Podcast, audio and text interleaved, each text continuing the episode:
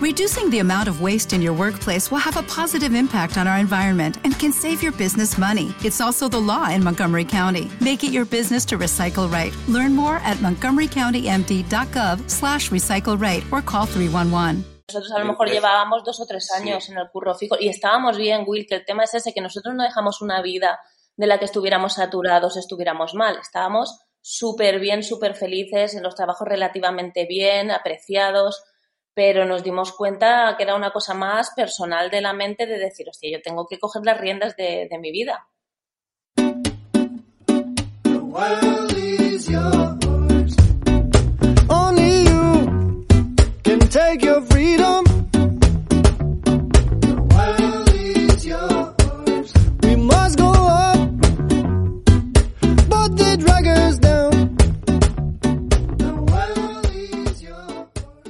Bienvenidos viajeros, soy Will Luna y empezamos un nuevo episodio de Viajando sin planes en el que vamos a hablar un poquito de, viajar vegano, de, las razones por las que podemos o debemos o, o las razones por las cuales se puede viajar eh, o se debe viajar vegano sencillamente, ¿no?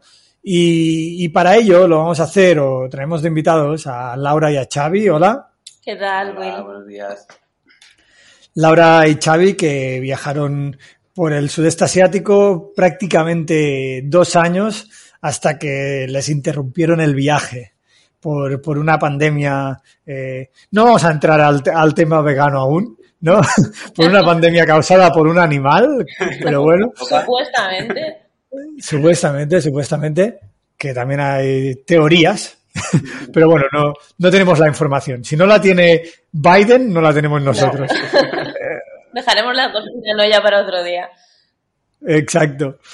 Bueno, pues, eh, pero bueno, vamos a introducirnos un poco, ¿no? Vamos a hablar, vamos a introducir vuestro viaje, Laura y Xavi, eh, cuándo empezáis a viajar, eh, por qué, y, y bueno, ya que vamos a hablar de comida, ¿no?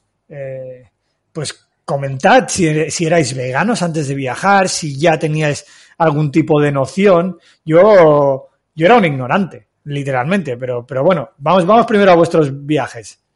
Bueno, a vuestro Eh, viaje. Pues nada, nosotros empezamos a viajar. El chip que nos hizo cambiar y decidir viajar fue el no poder realmente elegir las vacaciones que queríamos en nuestros trabajos.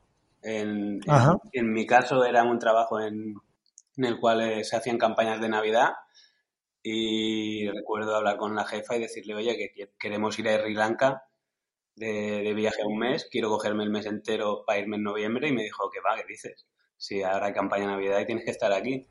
Lo- Hablarlo, hablarlo con Laura y decir, oye, aquí hay que hacer algo. Claro, es que, claro, no podía ser que en un curro donde tú estás todo el año trabajando, tienes un mes de fiesta que ya el, el porcentaje en sí no está equilibrado y encima ese mes que tienes no puedes ni siquiera ni hacer los planes que quieres ni hacerlo cuando tú quieras. Dijimos, algo está fallando aquí, esto no, no podemos vivir así mucho tiempo tampoco. Piensa que llevábamos también varios años con ese, con ese ritmo de, de curro, pero nunca nos habíamos planteado realmente que eso no podía mm, estar mucho tiempo así en nuestras vidas, vaya. No poder. Sí. Sí, sí, además, mira, me- me- no, a mí me ha pasado ahora, precisamente, que, que bueno, eh, bueno, antes de la pandemia, ¿no? Cuando viajabas y tal, me fui a Australia y, era como muy fácil, ¿no? Coger un trabajo de tres meses y luego eh, continuar viajando. Pero incluso ahora que tengo un trabajo, que tengo un contrato de un año, es como dices, hostia, trabajo, eh, y, ahora ya parece un suplicio, ¿no? Algo que realmente aceptamos eh, completamente en nuestra, en nuestra vida o en la vida que llevábamos en, en Occidente, que es el, hostia, es que ahora me van a hacer trabajar 10 meses y solo voy a tener, bueno, que, que encima de profesor, voy a tener solo dos meses de fiesta y encima me tengo que preocupar por el trabajo, ¿sabes? Claro. Los tengo que hacer Claro. bien y todo. Bueno, que aquí, aquí los profesores realmente tienen más vacaciones de lo normal. Bueno, no, no entres en ese debate que es también, que eso no lo sabemos, que tienen que preparar las clases. Eso Will también lo, lo tiene que saber. Hay, hay, hay mito, hay mito, hay mito. Bueno, en Tailandia, en Tailandia trabaja, no se trabaja mucho, ¿eh? De profesor hay que, hay que decir. Eh, o sea, tienes unas vacaciones de un mes en noviembre y unas vacaciones de un mes en, en abril. Bueno, que ahora lo cambian todas las fechas por el tema del COVID. Claro. Pero, pero sí, pero bueno, del mismo modo, te digo que, que es lo que decís vosotros, ¿no? Como que aceptas como natural que tengas que estar currando eh, 10 meses o 11 para luego, pues, pues, ¿qué, qué hacer? Derrochar, ¿no? Un poquito, eh, ya sea en dinero, derrochar en, en viajes, eh, para suplir aquella, aquella necesidad de, de, de ocio, de, de descubrir, de, de, de realmente disfrutar la vida, ¿no? Un poco. Claro, nosotros ahora nos lo planteamos en el sentido, ostras, y ahora, ¿cómo conseguimos otra vez poder viajar de esta manera? Porque si ahora tú tienes un trabajo estable, yo ya no concibo viajar dos semanas o un mes y tener las cosas más o menos esquematizadas en el viaje de cómo lo voy a hacer y no poder hacerlo por libre porque me limita el tiempo. En, en plan, hay que hacer algo para, para seguir haciendo los viajes así, con toda la libertad, pero claro, no es tan fácil, ¿no? Suerte tenemos de, haberlo podido hacer ya. Eh, no todo el mundo tiene esa situación, pero vaya, que era un poquito eso. Y yo en mi caso, eh, mi trabajo estaba barajando, que se, porque yo curraba en un estudio de fotografía y claro, en agosto en Barcelona pues no había muchas producciones y mi jefe barajaba cerrar todo agosto el estudio y yo ahí sí que me acojoné porque pensé, madre mía, en agosto, ¿dónde voy yo? Es que no me interesa para nada tener vacaciones en agosto, que, es, que es, todo el mundo tiene vacaciones. Es la peor época del año, yo creo, para, para hacer vacaciones. Así que un poquito fue, fue ahí por donde petamos en ese sentido. Mm, Sí, sí, es, es verdad, ¿no? Yo me acuerdo quizá haciendo el Camino de Santiago, que probablemente mucha gente eh, se lo planteará este verano, ¿no? Porque es algo muy accesible y encima por Europa y encima es algo que eh, realmente se siente como una aventura y como, como un primer viaje, ¿no? Para probar está muy bien, pero, pero, pero bueno, claro, te cogías dos semanas, yo me acuerdo, ni siquiera, o sea, ni siquiera puedo acabar el Camino de Santiago, lo tuve que hacer en dos semanas desde el principio hasta Burgos y ya volverme y ya lo acabaré, jamás lo acabé. ¿no?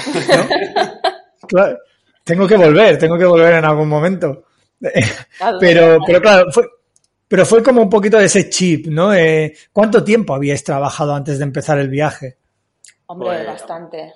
A ver, desde, desde decidir hacer el viaje creo que pasaron un año y medio, dos, ¿no? Sí, nosotros a lo mejor llevábamos dos o tres años Sí. en el curro fijo y estábamos bien, Will, que el tema es ese, que nosotros no dejamos una vida de la que estuviéramos saturados, estuviéramos mal. Estábamos súper bien, súper felices, en los trabajos relativamente bien, apreciados, pero nos dimos cuenta que era una cosa más personal de la...